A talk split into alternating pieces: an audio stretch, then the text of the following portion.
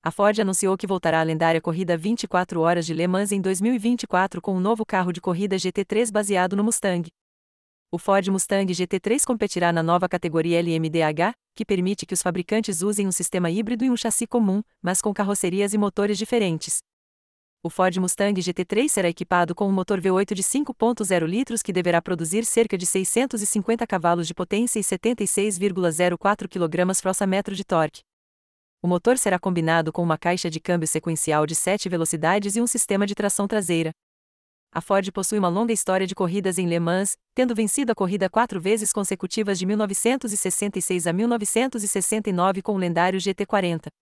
A empresa também retornou a Le Mans em 2016 com o Ford GT, que venceu sua classe em seu ano de estreia e terminou em segundo lugar em 2017 e 2018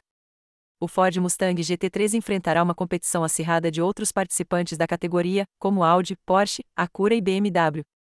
A categoria LMDH também permitirá que equipes participem tanto do Campeonato Mundial de Endurance da FIA quanto do Campeonato de Carros Esportivos IMSA WeatherTech, criando uma plataforma global para corridas de resistência.